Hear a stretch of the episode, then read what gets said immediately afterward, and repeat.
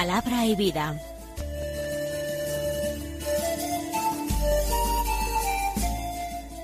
Con el padre Manuel Horta, desde Sevilla.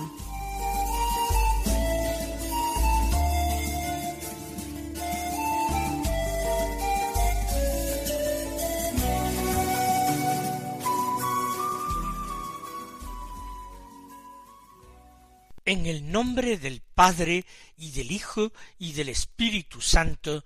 Amén. Alabados sean Jesús y María. Muy buenos días, queridos amigos, oyentes de Radio María y seguidores del programa Palabra y Vida. Hoy es el jueves de la segunda semana de Cuaresma, un jueves que es 17 de marzo. Hoy se celebra la fiesta de San Patricio, un mártir de la edad antigua, muy venerado en Irlanda, donde es patrono, también en Estados Unidos, dada la gran emigración irlandesa a este país. Nos vamos a encontrar en la liturgia de la misa el siguiente texto del Evangelio de San Lucas, capítulo 16, versículos 19 al treinta y uno, que dice así En aquel tiempo dijo Jesús a los fariseos Había un hombre rico que se vestía de púrpura y de lino y banqueteaba cada día. Y un mendigo llamado Lázaro estaba echado en su portal, cubierto de llagas y con ganas de saciarse de lo que caía de la mesa del rico. Y hasta los perros venían y le lamían las llagas. Sucedió que murió el mendigo y fue llevado por los ángeles al seno de Abraham. Murió también el rico y fue enterrado. Y estando en el infierno, en medio de los tormentos, levantó los ojos y vio de lejos a Abraham y a Lázaro en su seno, y gritando dijo Padre Abraham, ten piedad de mí, y manda a Lázaro que moje en agua la punta del dedo y me refresque la lengua, porque me torturan estas llamas. Pero Abraham le dijo Hijo, recuerda que recibiste tus bienes en vida, y Lázaro a su vez males. Por eso ahora él es aquí consolado, mientras que tú eres atormentado y además entre nosotros y vosotros se abre un abismo inmenso para que los que quieran cruzar desde aquí hacia vosotros no puedan hacerlo, ni tampoco pasar de ahí hasta nosotros.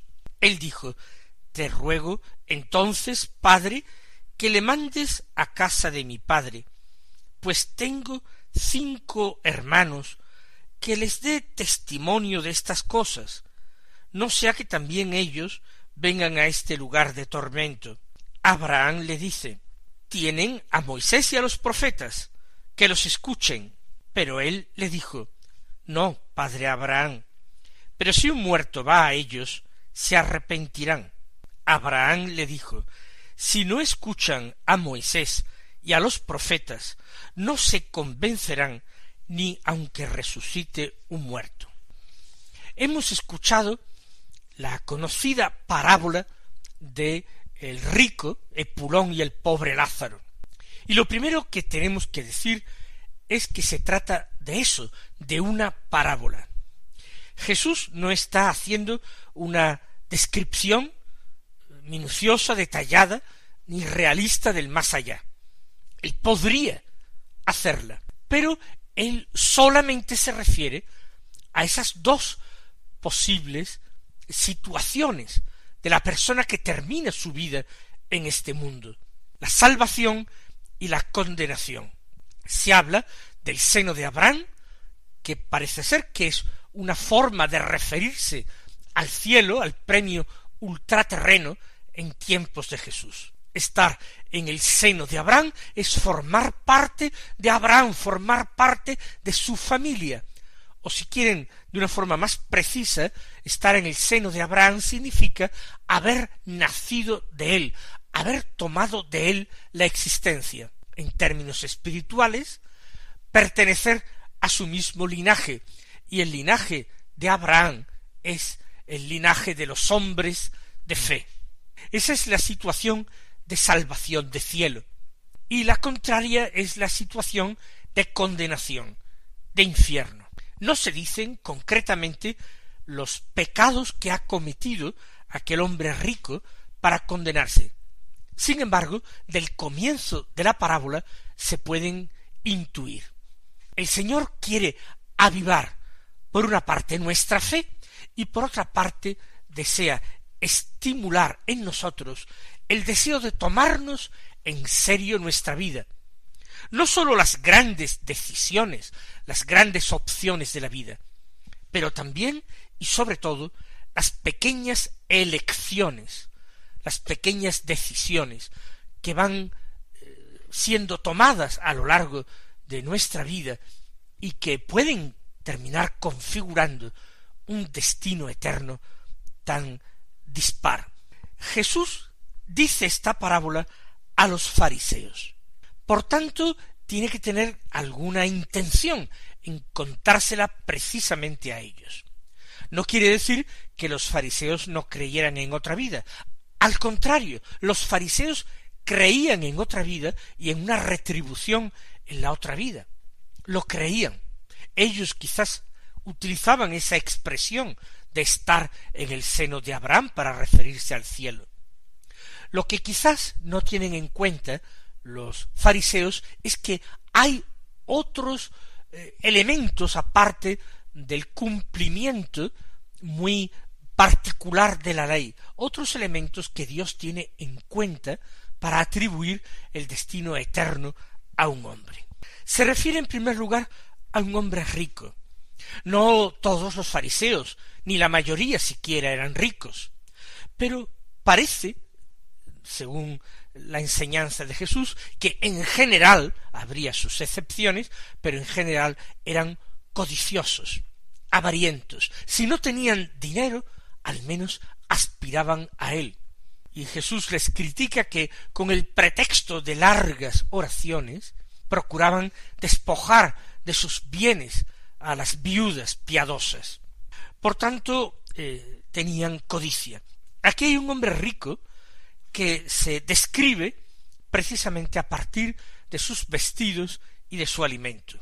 Viste de púrpura y de lino, como un verdadero rey y por otra parte banquetea cada día. Para él el banquete, la celebración, la fiesta es continua, es diaria. Él quizás lo que festeja es su propia riqueza, quizás festeja su propia vanidad. Por eso banqueteaba cada día. El otro personaje, un mendigo. Este mendigo tiene nombre, el rico no lo tiene con mucha frecuencia decimos el rico Epulón, pero Epulón no es un nombre propio, es un nombre común. Eh, Epulón es un rico, un potentado.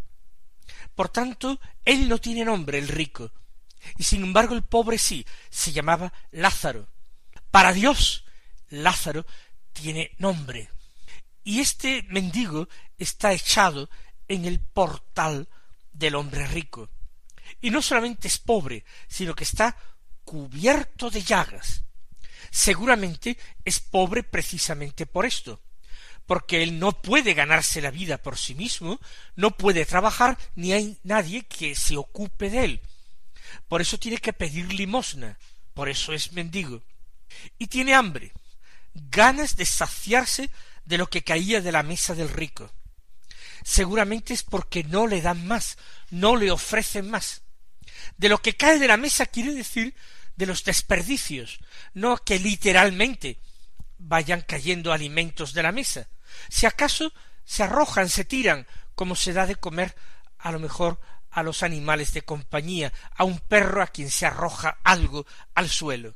Este mendigo está junto al portal de la casa del rico, porque aspira a esto, a comer de las sobras, de los desperdicios que caen de la mesa del rico que eh, la basura de alguna manera que se saca a la calle después de haber banqueteado el rico.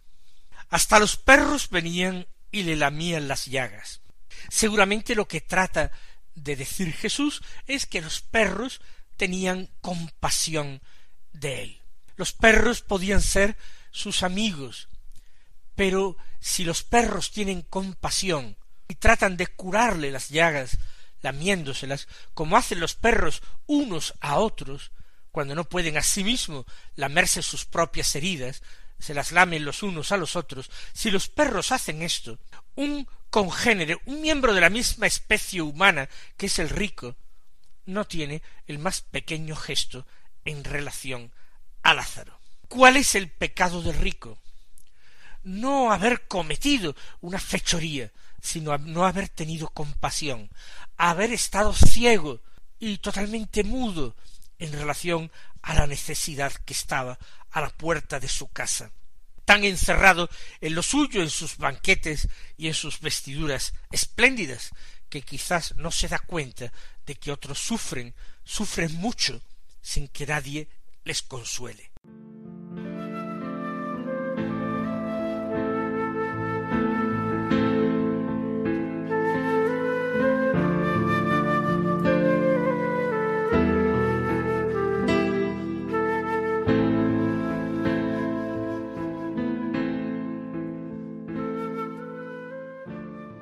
Esta es la primera parte de la parábola, la situación terrena.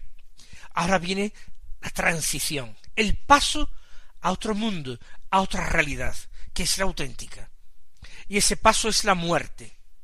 Murió el mendigo. ¿Y qué pasó?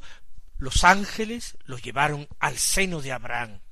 El que sean los ángeles quienes le conduzcan indican esta predilección de Dios, que siempre se inclina sobre los pobres, para hacerles llegar su amor y su predilección. ¿Qué pasó con el cuerpo de Lázaro? No lo sabemos. Sería también enterrado o echado a un vertedero de basuras. No importa. Lázaro, él, fue llevado por los ángeles al seno de Abraham.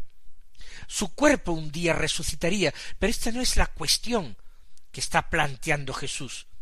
Murió también el rico, porque todos terminan muriendo, antes o después, ricos y pobres. Y él fue enterrado. No se habla más que del cuerpo del rico. De Lázaro sólo se habla de su alma, llevada por los ángeles al cielo. Del rico sólo se habla de su cuerpo, quizás porque no ha tenido otra preocupación en su vida que cuidar su cuerpo, vestido y alimento.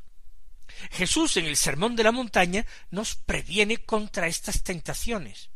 porque andar preocupados por el vestido? ¿De qué nos vamos a vestir? Si hasta los lirios del campo se, se visten de una manera mucho más hermosa que Salomón en todo su fasto. ¿Por qué andar preocupados por el alimento cuando los pájaros del cielo que no trabajan ni almacenan en graneros, son alimentados por el Padre celestial cada día. Este rico no, este rico claro que se preocupaba por el vestido y por la comida. Y por eso sólo se habla de su cuerpo, es enterrado. ¿Por quién? Por otros hombres que le conducen a la tumba. Así pues, hasta en ese momento de la muerte que los iguala a todos, sin embargo, hay una diferencia. Se nos narra lo que acontece con el cuerpo del rico llevado a la tumba, a la tierra, por manos de hombres, y lo que le ocurre a Lázaro. Su alma es llevada por manos de ángeles al cielo. Pero ahora viene, después de esta transición, lo que hay más allá, la realidad de ultratumba. Y en la realidad de ultratumba, Lázaro está en el cielo, en el seno de Abraham, y el rico está en el infierno, en medio de tormentos. Y ahora se produce un curioso diálogo y unas eh, curiosas peticiones que hace el hombre rico. El rico ve a lo lejos a Abraham, a lo lejos porque hay una gran distancia entre estas dos realidades, cielo e infierno.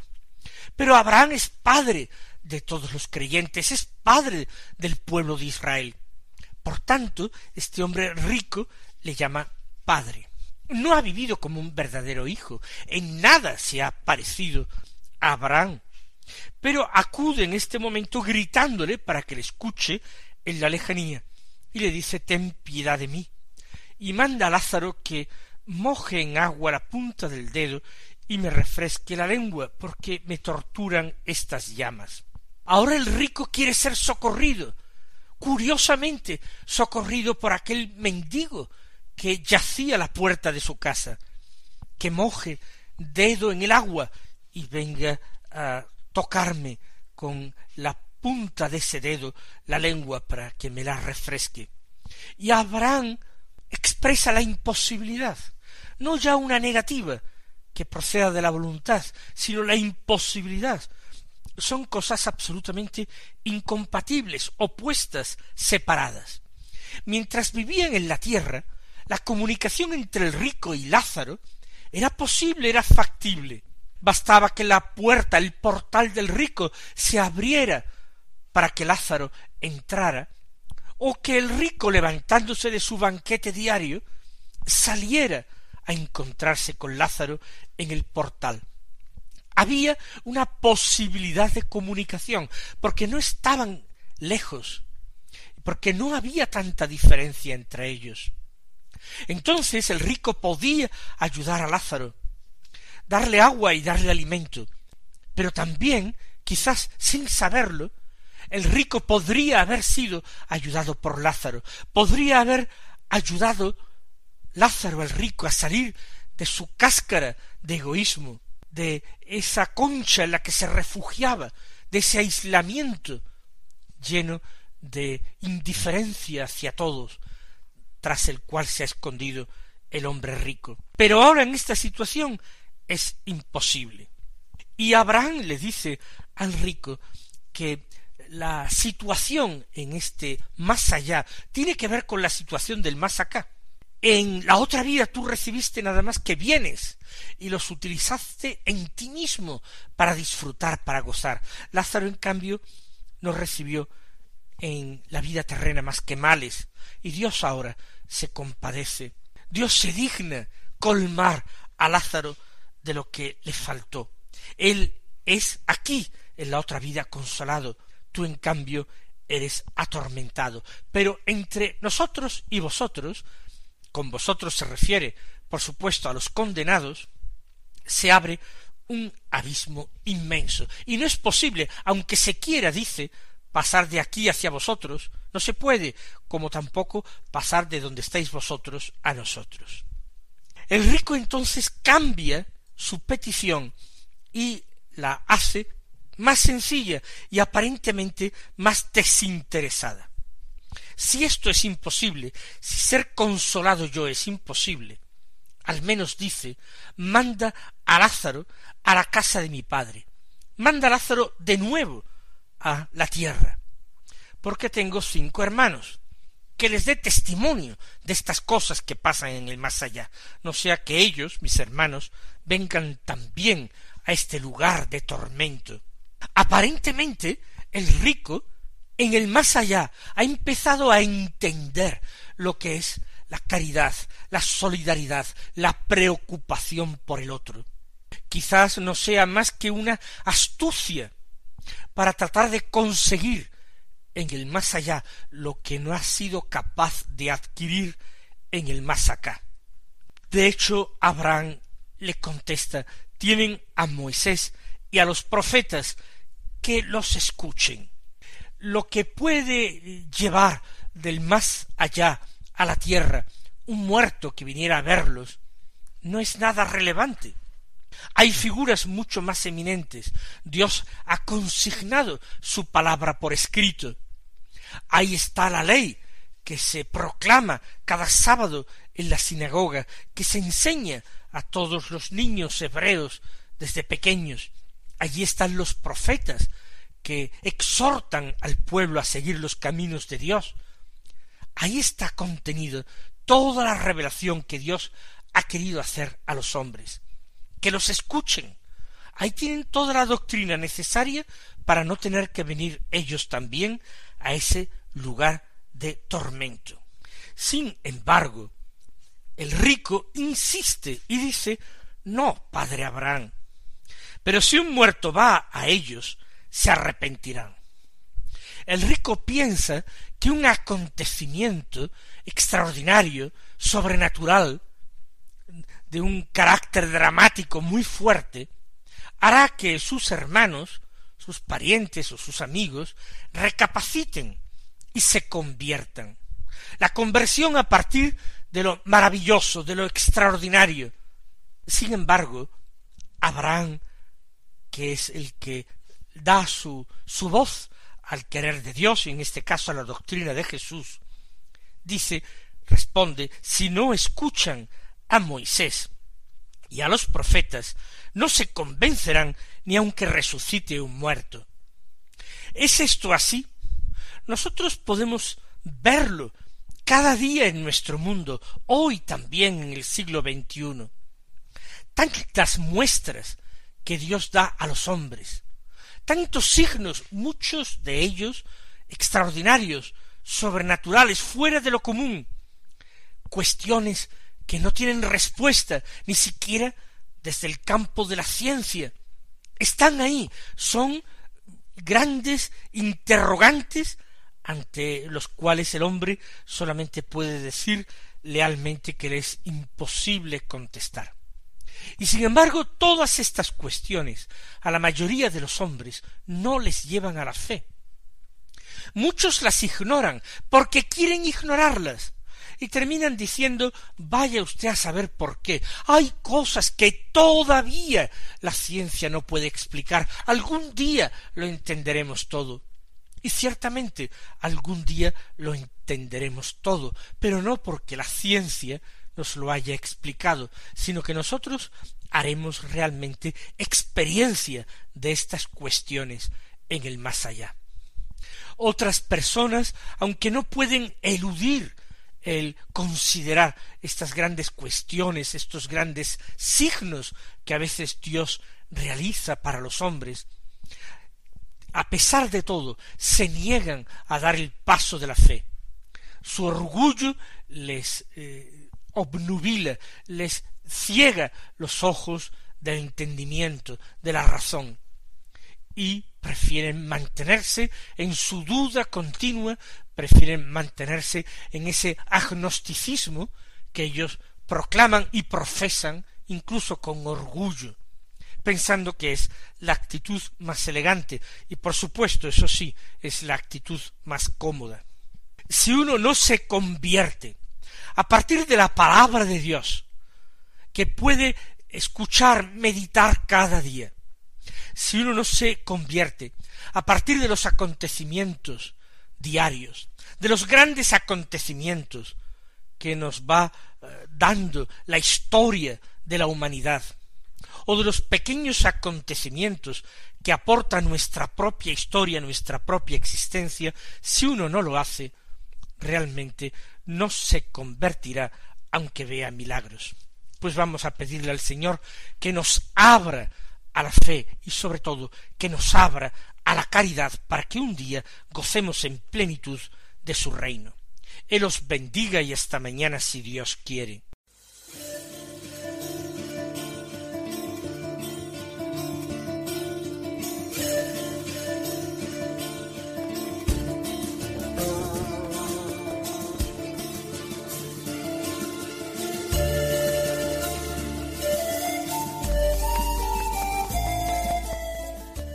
Concluye Palabra y Vida, un programa dirigido desde Sevilla por el Padre Manuel Horta.